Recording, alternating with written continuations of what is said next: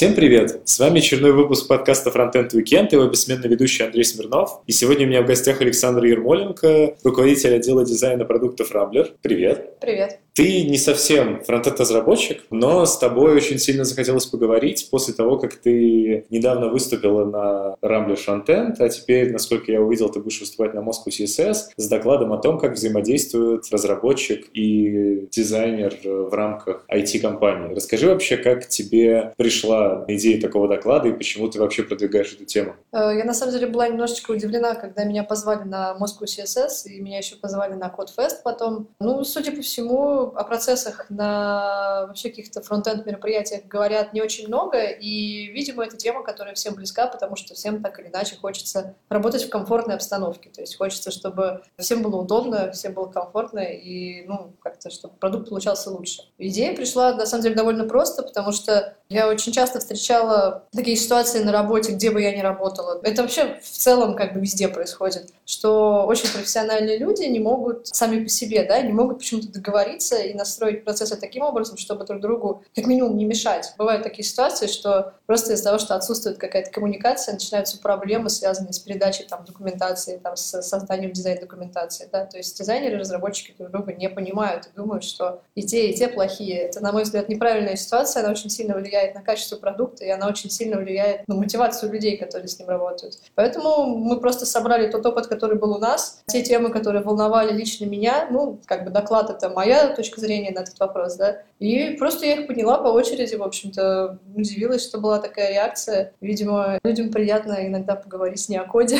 Не, ну, доклад получился довольно ярким, так или иначе, и, в принципе, поднял много интересных вопросов. Как ты сама считаешь, как правильно должны взаимодействовать э, отдел дизайна, отдел разработки, насколько они должны быть тесно взаимосвязаны, насколько кто-то не должен диктовать условия другим? Просто довольно частое обывательское мнение, что дизайн — это где-то вот там вот высоко, они приближены к продукту, к бизнесу, и вот они спускают требования вниз как бы разработки, и разработка уже там что-то по этим макетам делает и особо права голоса не имеет. Я удивлена, на самом деле, потому что я считаю, что правильно вообще не бывает. Ну, то есть нет э, какой-то схемы, которая бы работала во всех компаниях одинаково хорошо. Правильно она зависит от условий и от того, как построен бизнес, как построена сама структура компании, потому что все зависит от того, как и зачем два отдела будут взаимодействовать. Да? Где-то действительно, возможно, есть такая э, иерархия, что дизайн э, передает разработке без права голоса какую-то документацию, да, разработка слепо следует тому, что придумали дизайнеры. Возможно, для кого-то это эффективно. Но, на мой взгляд, это не очень правильно с точки зрения просто распределения ресурсов, потому что если есть две какие-то компетенции, которые очень тесно связаны, то намного выгоднее построить процесс, где они взаимодополняют друг друга, а не где они изолированы друг от друга. Потому что изоляция, она подразумевает отсутствие коммуникации. Ну, зачем тогда люди сидят в одном офисе? Возможно, они там могут работать в разных точках мира, да, и там никак не взаимодействовать. Тогда я понимаю эту историю. А если говорить о том, что люди работают в команде над продуктом, то такая структура кажется очень странной, ну, не очень эффективной совсем. На мой взгляд, правильный процесс — это такой процесс, в котором всем комфортно, и такой процесс, который позволяет быть эффективным, то есть результатом, который позволяет делать продукт лучше, а не просто производить его на каком-то стабильном уровне. У нас процесс построен таким образом, что, да, мы очень тесно взаимодействуем с разработкой, потому что для нас э, то, как реализовано то, что мы сделали, да, это очень важно. И большая часть нашей работы — это такие небольшие вещи, как микроанимация, это микровзаимодействие. Это такие мелочи, которые человек не замечает, но фиксирует на подсознательном уровне. Естественно, если эти мелочи каким-то образом пройдут мимо, да, ребят, то мы, естественно,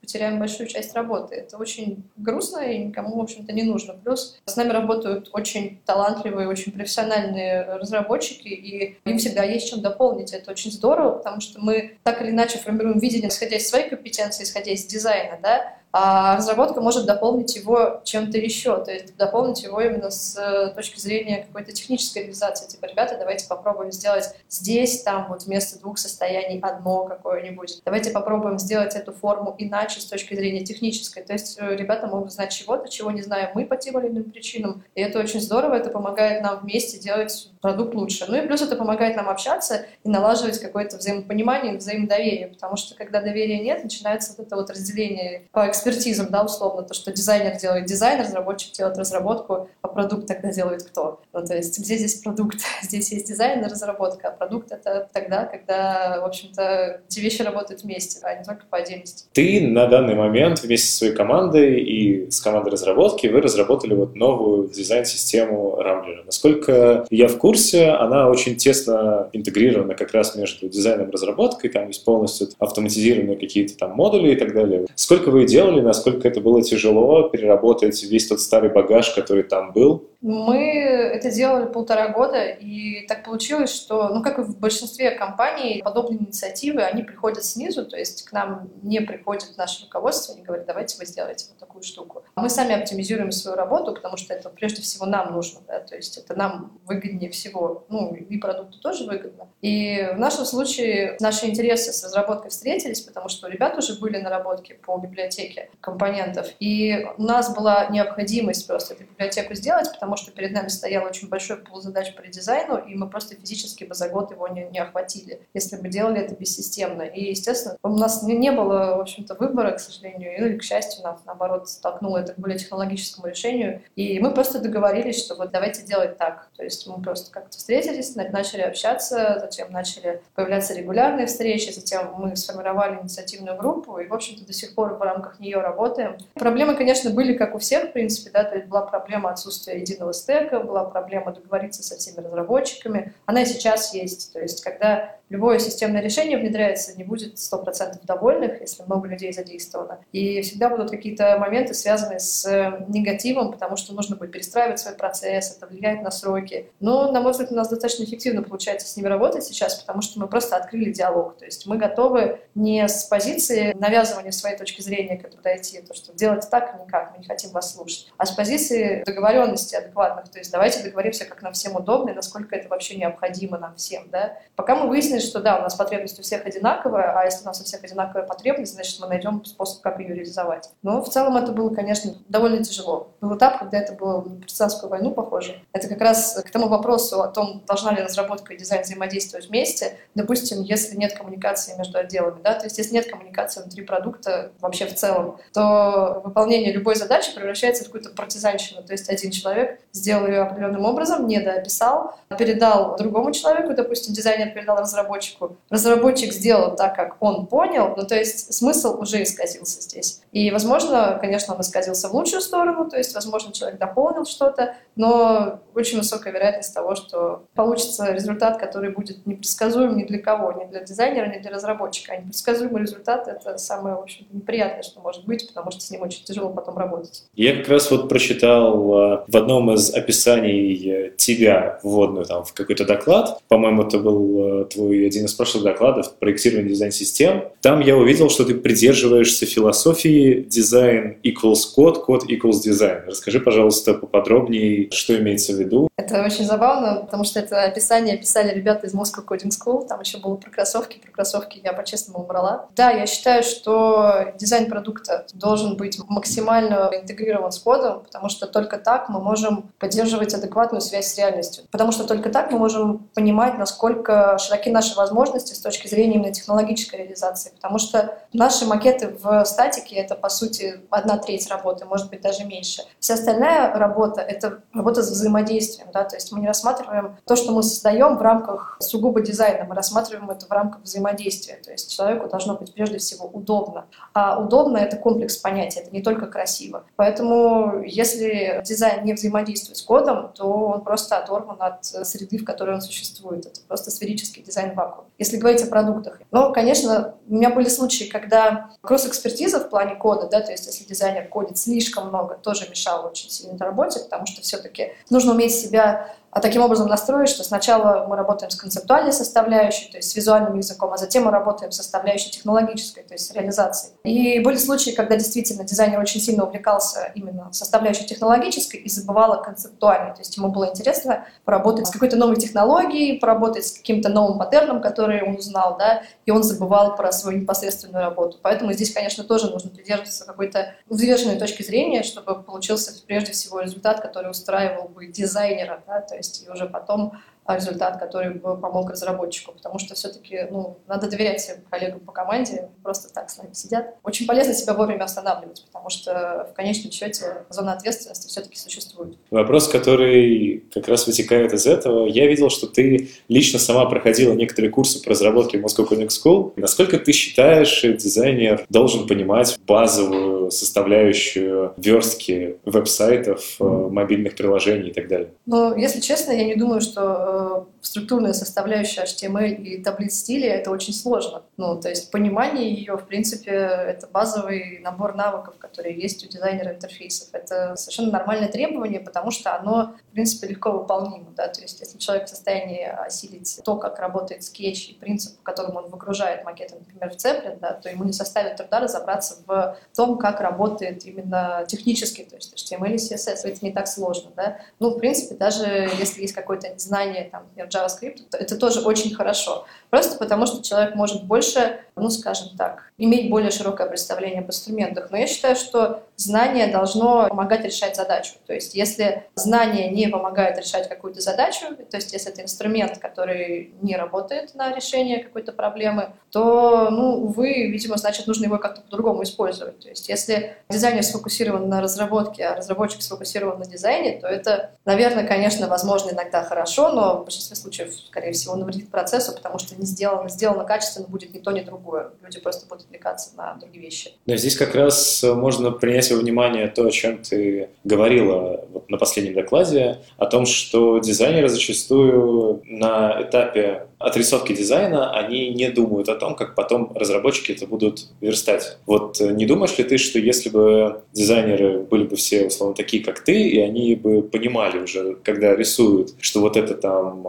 не интерлиньяж, там, а называется по-другому и так далее, что было бы проще жить всем? Я, на самом деле, очень мало встречаю дизайнеров продукта, которые этого не понимают, потому что порог входа в профессию такой, что отсутствие этой экспертизы, оно очень быстро приведет к проблемам с и сроками, проблемам с качеством работы и проблемам в взаимодействии в команде, например, да, потому что сейчас все привыкли, и это базовый навык, который должен быть у дизайнера интерфейса, что человек погружен в то, как будет разрабатываться его интерфейс. То есть он понимает базовые принципы верстки, он понимает базовые принципы создания создания таблиц стилей. И я считаю, что этот порог, он уже большинством на рынке, в принципе, пройден. Да? То есть люди, все, которые приходят к мне, например, на собеседование, которые хотят попасть в наш отдел, они все обладают базовыми знаниями. И даже когда мы просматриваем резюме каких-то соискателей, которые нам присылают свои кандидатуры, там тоже эти знания присутствуют. То есть я считаю, что отсутствие этой экспертизы в продуктовом дизайне на рынке, это скорее сейчас Возможно, мне просто везет с выборкой, но я думаю, что это скорее вот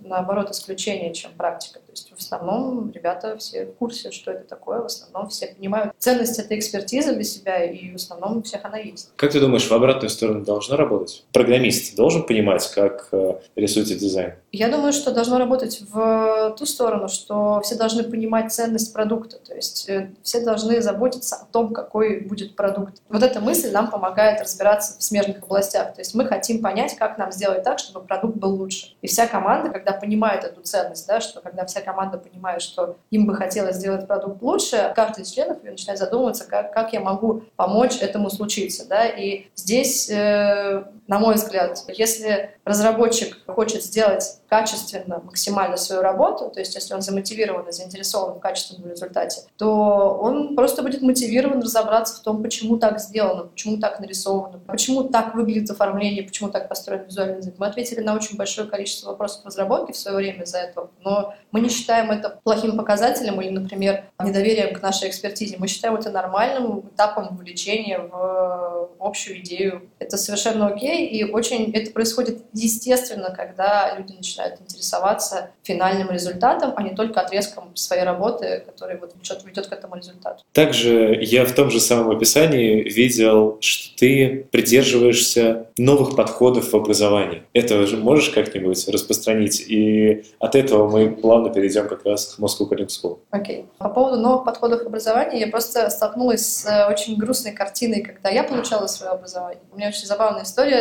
с выбором профессии. Мне в 11 лет привезли компьютер старенький, такой первый. И э, затем, в общем, появился фильм «Хакеры», да, и журнал, в общем, одноименный появился после этого, спустя несколько лет, по-моему. И так как у меня был компьютер, так как у меня был фильм «Хакеры», я подумала, о, классно, вот это как бы штука, которая будет качать. Стану-ка я программистом.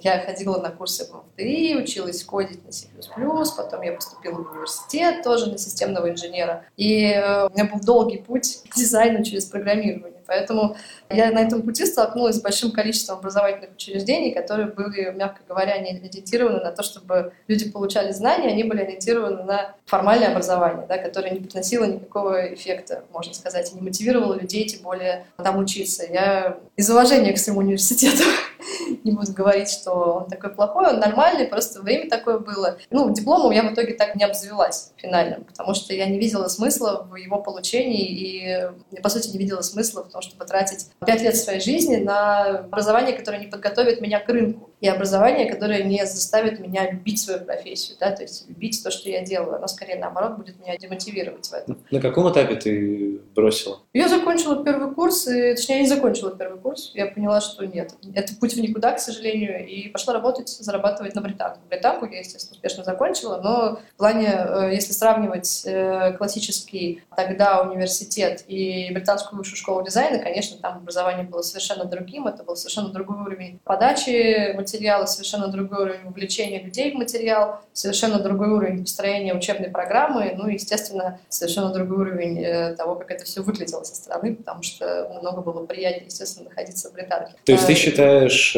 что образование высшее, оно должно человека так или иначе уже готовить к каким-то реальным кейсам Конечно. из его будущей работы? Более того, оно должно человека мотивировать идти работать уже в процессе этого получения этого образования, потому что никакие теоретические знания без практики, они, увы, не имеют никакого эффекта. Плюс в нашей сфере деятельности, да, то есть, ну, как, как, как часто появляются новые подходы к э, дизайну, да, блин, каждый год на самом деле. Как часто появляются новые технологии в фронт, фронтенд разработке. Это постоянно что-то обновляется каждый месяц, нужно быть в курсе, что произошло. И э, каким образом можно успеть подготовить учебную программу, если знания обновляются каждый месяц. Можно научить людей учиться. Это вот единственное, что можно сделать в этой ситуации. Да? И, к сожалению, система образования, с которой я столкнулась, она не просто людей учиться не учила, она учила их делать что-то по шаблону, который устарел и структурно, и технологически, и морально устарел. Но это, к сожалению, совсем не мотивирующая история, неэффективный подход, поэтому я считаю, что современное образование должно быть другим. То есть мне очень понравилась новость о том, что MIT открыла бакалавриат для тех, кто, ну, в общем, для людей без дипломов, магистратуру, по-моему. Как раз отметил, что это ты просто, в Фейсбуке это Это просто прекрасно, да, потому что это тот самый правильный подход, который может быть, потому что как еще, как люди физически могут успеть получить, извините, этот диплом, и этот диплом, по сути, является формальностью, которая мешает э, специалистам с уникальными знаниями получать их дальше и распространять их в, какой-то образовательной среде, в каком-то университете. Ну, это очень грустно, если всего лишь одна бумажка мешает такой крутой тенденции, да. И я считаю, то, что сделали MIT, это просто, ну, наконец-то адекватный шаг сторону реальности, в которой мы все живем, а не формализация образования, которая у нас, к сожалению, была во времена, когда я училась в стране. Сейчас ситуация сильно меняется, конечно. Я сейчас смотрю на то, как работает высшая школа экономики, например. Я смотрю на дизайн и программирование, которое там появилось, да, и на другие дисциплины, ну, и на другие бакалавриаты, которые там сейчас существуют, на ДПО. Это действительно другой подход. То есть там преподают работающие специалисты, то есть люди, которые не просто отучились свое, потом пошли пошли учить, так, так бывает почему-то в вузах у нас, это очень странная тенденция, страшная, на мой взгляд. А люди, которые непосредственно знают рынок, они работают с новейшими какими-то подходами, они работают с новейшими какими-то технологиями, и они могут эти знания, свеженькие еще знания, передать студентам. Это может очень эффективно. То есть мы в свое время даже помогли сделать ребятам из Edutainme, это портал об образовании, манифест о новой образовательной среде. Ну, в общем-то, можно его найти прямо, если по запросу в манифест о новой образовательной среде, цифровой, там, даже слово присутствует. Там есть э, ряд тезисов, с которыми я абсолютно согласна. Можно подробнее об этом почитать. И, в общем-то, это вот та причина, по которой в описании написано, что я сторонник новых подходов в образовании. Ну, просто старые, увы, не работают. Ну да, забавно, потому что старые подходы в образовании, они, по сути, давали как раз все то, против чего ты сейчас говоришь. То есть они давали только э, какое-то такое фундаментальную школу жизни, они давали как раз понимание того, что пока ты эти пять лет учишься, то ты работать не будешь и даже не будешь об этом думать и так далее. Если, конечно, было бы все иначе, то это прям, да, это идеальный мир, если где-то это уже реализовано, это очень здорово. Я не осуждаю причем то, что было. Я думаю, что просто тогда скорость обмена информацией была другой. Не было интернета. Это очень сильно повлияло на то, с какой скоростью информация распространяется теперь. Круто. Давай продолжим. Мне очень э, интересно, каким образом ты из разработчика C++ решила все-таки переключиться квалифицироваться в дизайнера? Если вкратце, то моя мечта из фильма «Хакеры» не исполнилась. Ну, то есть э, я представляла себе интересный, захватывающий какой-то процесс образования, а получила достаточно грустный и весьма формальный процесс обучения меня как человека, который будет решать шаблонные задачи всю свою жизнь. Ну, ну наверняка, да, конечно, если бы я почувствовала, что это мое, да, вот я хочу кодить, то наверняка я бы осталась, но, видимо, это просто был тот звоночек, к которому я вовремя прислушалась и решила сменить сферу деятельности просто на дизайн. Ну, в целом, не знаю, у меня было образование художественной школы в детстве. Я рисую. В детстве рисовала, и это было просто возможно технически для меня, поэтому это сложилось, можно сказать. Но при этом тех дизайнеров, которые не рисуют, мне кажется, это тоже вполне окей. Поэтому выбор он, на дизайн он вполне случайно, это был сознательный выбор, потому что тогда дизайн сочетал в себе то, что я уже понимаю и знаю. Я выбрала своим фокусом именно веб-дизайн, потому что там была разработка, и там была, в общем-то, визуальная часть. Да? Тогда это было, конечно, все на уровне достаточно грубого, ну, мы все помним сайт из 90-х, это что-то страшное сейчас, но тогда это было нормально. Вот. И для меня это был такой способ совместить два моих интереса в один. То есть, э, получается, если бы в свое время образование было нормальным, то ты бы сейчас могла спокойно быть разработчиком и не стала бы дизайнером? Я, если честно, не рассматриваю такие возможности, потому что я понимаю, что на мой выбор и на мой жизненный путь, и на вообще выбор любого человека влияет такое количество обстоятельств, что я, скорее всего, не могу их охватить. Ну, то есть я не могу их представить. Я думаю, что это не приведет ни к чему, сожалению. Слишком много влияющих каких-то факторов на это. Окей. Okay. Ты преподаешь э, в Moscow Connect School. У нас свой э, авторский курс по интерфейсам. Мы рассказываем да, студентам о том, какие подходы используем мы для того, чтобы работать с э, интерфейсами пользовательскими, какие подходы используют в мире. Ну, то есть мы делимся своим личным опытом, рассказываем о том, что качает сейчас в целом в сообществе, да, в индустрии. Ну, достаточно весело у нас получается, на мой взгляд. Мы провели,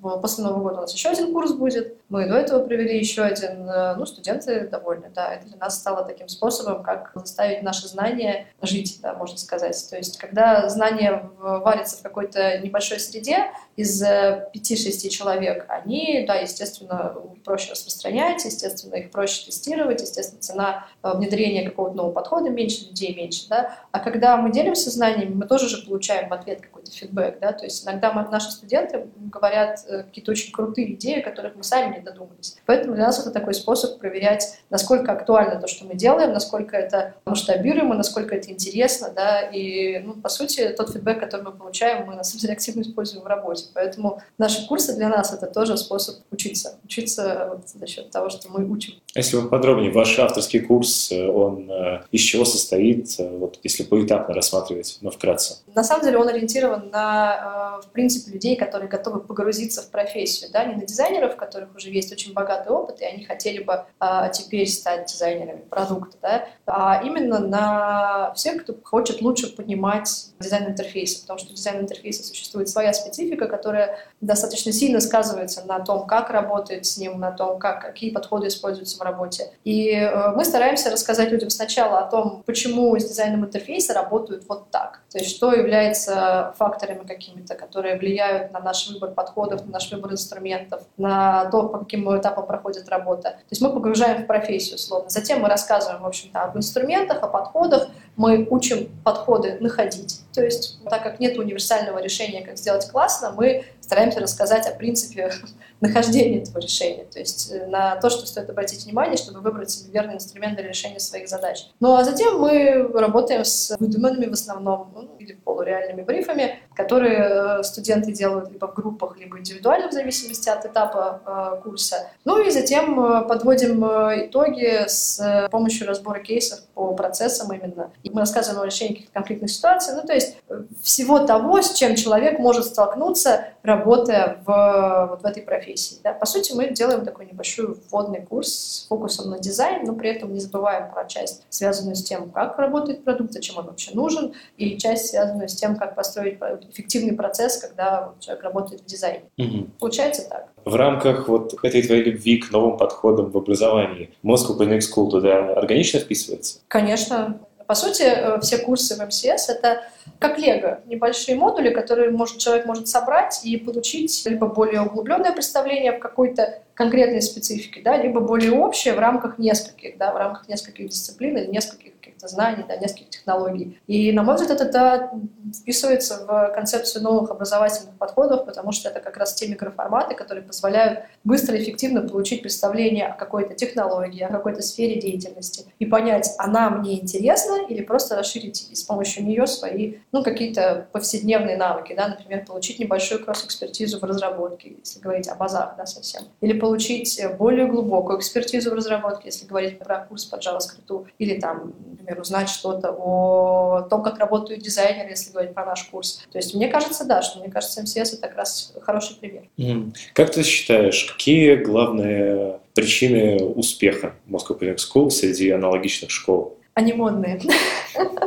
Нет, серьезно, на самом деле очень важно то, какое сообщество стоит за образовательным учреждением, потому что именно исходя из сообщества будет э, понятно, будут ли успешны его ученики.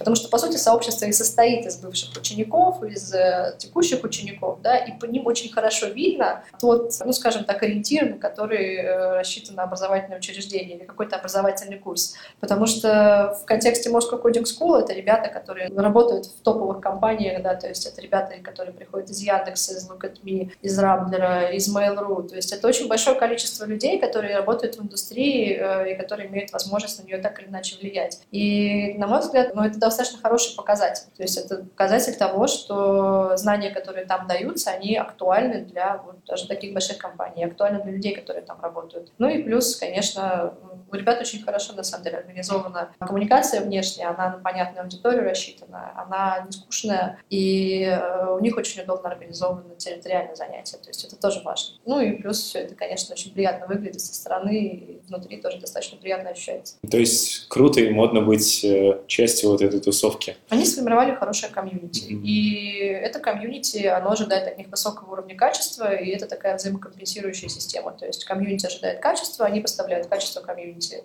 На мой взгляд, да, достаточно хорошо получилось. Не могу не спросить тебя, как у так или иначе в какой-то степени бывшей девушки-разработчицы, как ты относишься к инициативе Coding Girls и насколько Хорошо отношусь. То есть считаешь ли ты, что это круто выделять девушек вот в отдельную комьюнити и преподавать э, разработку только им? А, я думаю, что это просто более комфортная среда получения знаний. Ну, то есть процесс образования — это стресс для нашего сознания, потому что там нам приходится выходить из зоны комфорта, получать знания, в которых мы ничего не понимаем, и так или иначе испытывать некое неудобство. Да? И выделение каких-то групп по каким-то признакам, оно иногда просто помогает эти неудобства снять. Ну, то есть, например, если бывают ситуации, просто они социальные ситуации, что девушка иногда не может спросить в большой группе какой-то вопрос, потому что он кажется ей очевидным. На самом деле, и мужчина также может не, не может спросить в большой группе.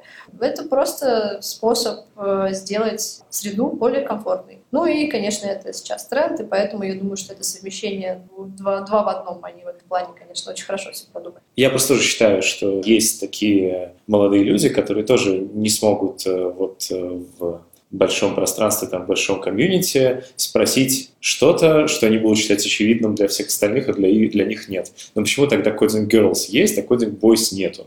Только из-за того, что это тренд? Я думаю, что это из-за того, что это еще и культурный код. До сих пор существует понятие гендерной какой-то ну, зависимости от э, профессий. Ну, например, в, когда я училась, э, то в нашей группе было очень мало девушек. Их было три, четыре. А группа была сколько людей? Человек 27. Ну, то есть это был довольно маленький процент. И да, действительно, есть гендерный фактор в каких-то профессиях. И здорово, что в интеллектуальных профессиях гендерный фактор становится менее заметным. Да? Здорово, что люди могут выбирать то, что им реально нравится, а не то, что соответствует представлениям общества о том, что им должно нравиться. И в этом плане я думаю, что МСС эксплуатирует этот тренд э, по-своему, да, и ну, это тоже влияет на то, как они позиционируют этот курс, как они его продают и как они его организуют, условно говоря. Хорошо, давай к более таким разрозненным вопросам перейдем. Э, во-первых, я видел, э, у вас с Захаром есть такие классные футболки, на которых написано белым шрифтом «Дизайн» и «Technology». Расскажи, пожалуйста, историю этих футболок и почему на большинстве, так сказать, э, фотографий из каких-то вот лекций, мероприятий ты везде в этой футболке «Technology». Захар заставляет меня. Я шучу. Как-то раз просто Захару надоело покупать вещи, и он решил сделать себе футболку, не футболки, неделька. Вот. И ему захотелось каким-то образом запечатлеть свои какие-то тезисные какие-то концепции, какие-то в словах, да, в каких-то, которые он печатает на этих футболках. Мне понравилась Technology. На самом деле, мне понравилось, что я люблю техно. Ну, нет, не только поэтому, конечно. Она просто классно выглядит. А какие еще есть, кроме а, дизайна? Architecture, System. Э, еще было. Я видимо, они лежат в шкафу. Она, она просто, видимо, не популярная, да, да потому да. что так получилось, что весь тираж мы положили в шкаф, и, видимо, та, которая вот э, дальше всех лежала, меньше всего популярная стала. Ну, я посмотрю там. Вот пока самые основные это вот эти надписи, он их, он их регулярно носит. Э, можно, если фоткать Захара каждый день, можно увидеть изменения только надписи.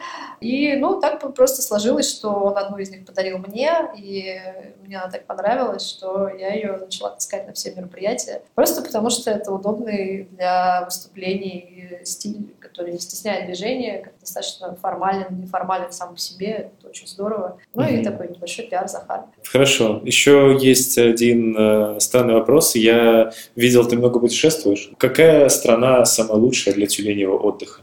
Для тюленевого отдыха? Ну, у меня как-то не сложилось с тюленем отдыхом почему-то. Я очень много раз пыталась, но происходила всегда какая-то непредсказуемая штука, и отдых получался совсем не тюленем. Так что на вопрос э, про тюлень отдых я, к сожалению, ответить не смогу. Могу, могу ответить на вопрос, э, страна комфортная для удаленной работы. Самая комфортная для того, чтобы сидеть с ноутбуком и работать, ну, если, конечно, хватает с мотивацией на то, чтобы организовать себя. Ну, по моим ощущениям, это оказался Таиланд, как и для многих это достаточно популярный выбор. Но вообще вся Азия, она очень комфортна для того, чтобы и работать, и отдыхать совместно. Мы, у нас был опыт, э, мы больше полугода жили на острове и при этом работали достаточно эффективно, и это показало себя очень хорошо. То есть мы и отдохнули, и поработали, и заработали денег, и при этом пережили московскую зиму, которая больше на стихийное бедствие похожа, чем на время года. Поэтому вот если кто-то выбирает себе что-то, э, где провести ненастное время года и поработать, то Азия, конечно, самый лучший вариант, на мой взгляд. Но схема сама по себе абсолютно рабочая. То есть э, действительно реально взять и перезимовать ужасную московскую, петербургскую и подобную российскую зиму где-то за границей, абсолютно. и при этом еще и достойно зарабатывать и отдохнуть при этом.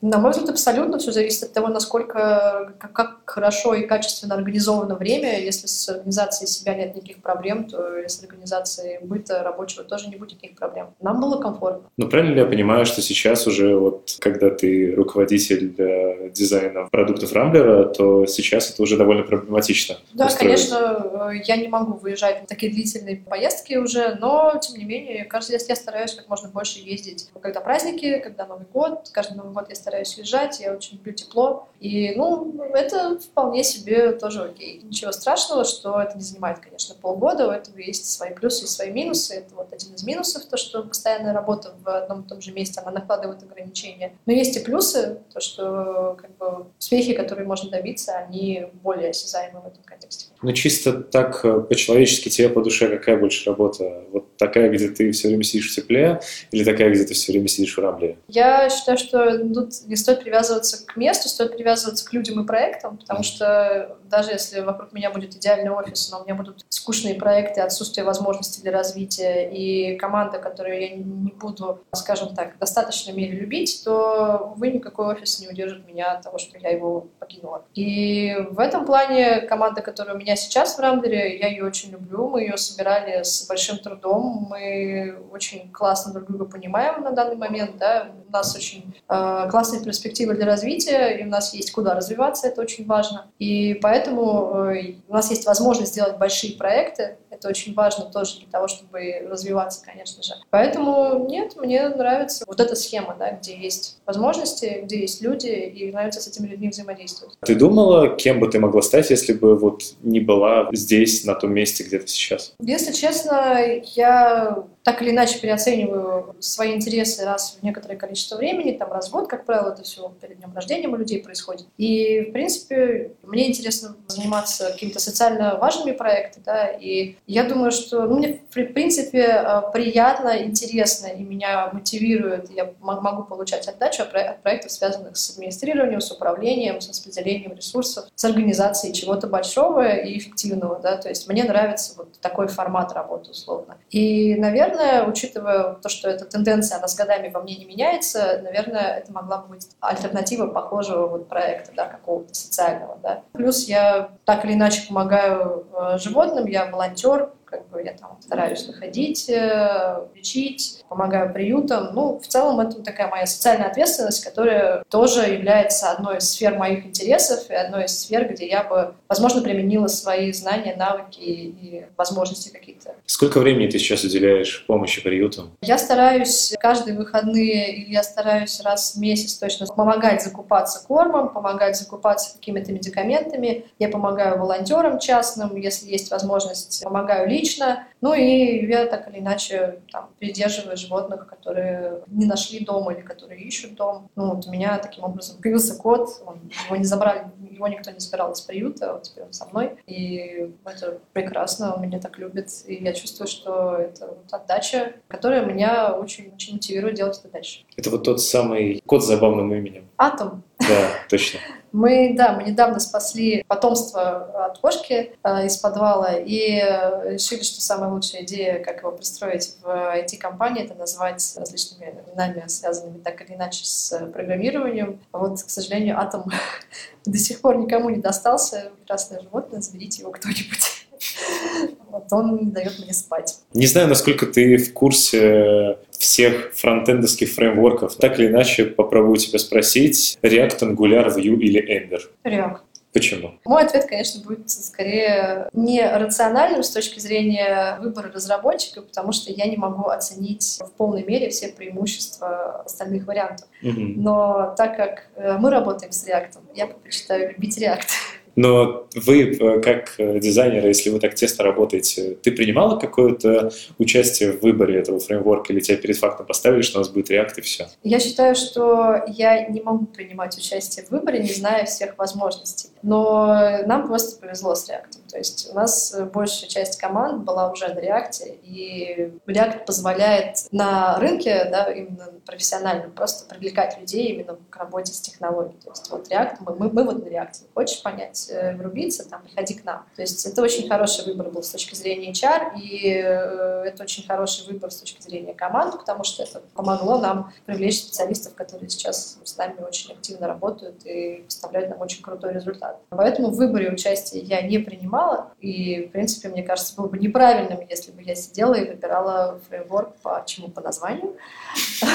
Я считаю, что нам э, в этом плане повезло. Это хорошо. Опять же, не знаю, насколько попаду с вопросом, но как ты думаешь, какая должна быть справедливая зарплата у фронтенд-разработчика? Ох, так, ну, последняя аналитика зарплаты, которая ко мне приходила по начальному уровню, это порядка 100 тысяч человек получает. По рынку именно вот по тем исследованиям, которые у нас есть. Для медла это очень разная вилка в зависимости от компании. Это от 120 до, насколько я так понимаю, человек в состоянии себя продать. Ну и насколько возможности компании позволяют это делать. Ну и в целом дальше, я уже думаю, это очень индивидуально. И дальше это уже, если говорить о лидах, если говорить о людях, которые управляют какими-то коллективами, то это уже, скажем так, тут я не сформирую вилки, которая бы отражала какую-то реальную зарплату, потому что я ее, увы, не знаю. Тогда такой небольшой внезапный вопрос. Как ты думаешь, кто получает больше, по твоему мнению? Дизайнер или фронтенд-разработчик? Все очень сильно зависит от того, какой это дизайнер и какой это фронтенд-разработчик. Если мы берем а, вот, условно какого-то среднего дизайнера и среднего разработчика. По аналитике это примерно одинаковый уровень зарплаты. Окей. То есть перекосов в эту сторону перекосы, нет никакого? Перекосы есть в зависимости от компании. Угу. Ну, то что, то, что я увидела вот по тому, что нам присылали, это все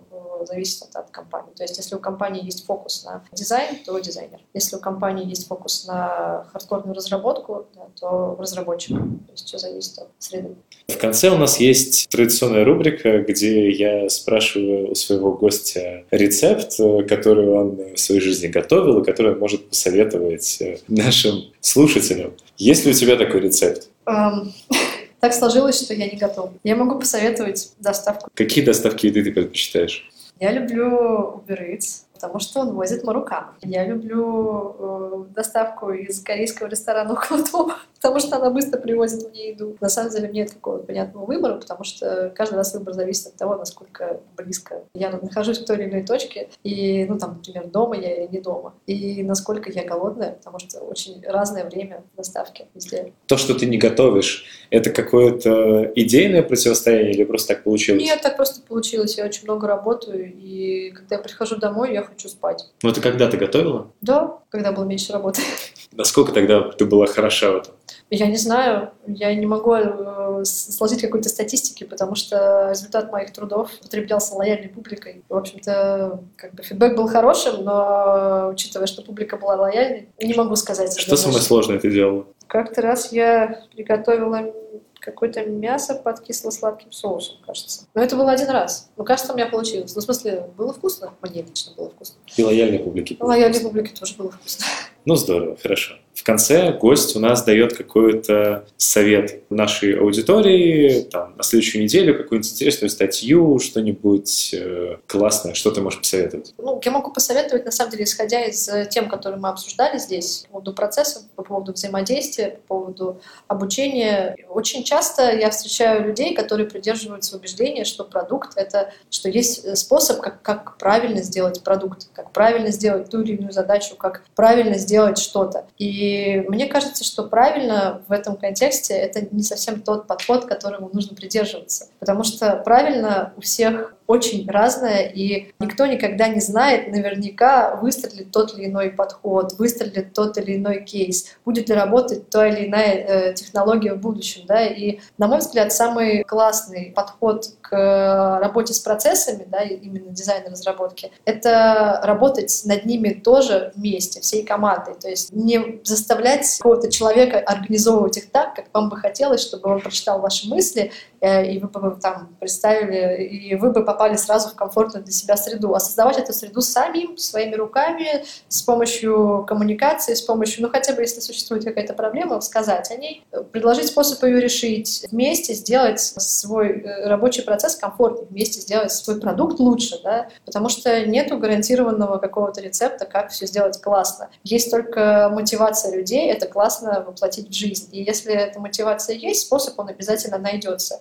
И любой продукт, он состоит из э, не просто какого-то сферического сервиса в вакууме, он состоит из команды людей, которые его создает. Он, э, по сути, является отражением команды людей, которые его создает. И поэтому очень важно понимать, что э, только продукт — это результат договоренностей. То есть и очень важно эти договоренности создавать. И, иначе просто будет ситуация, где все будет по-прежнему и не очень приятно, наверное, для всех. И я просто всегда советую думать о том, как сделать лучше и иметь возможность это делать, то есть говорить об этом, а не просто страдать из-за того, что что-то происходит не так, как э, люди бы хотели, чтобы оно происходило. Это, наверное, не статья и не какой-то классный материал, но это такой вот вывод, который я сделала на основании своей работы, и вывод, который мне помогает очень сильно а, оценивать какие-то возможности и менять какой-то процесс в лучшую сторону. Круто.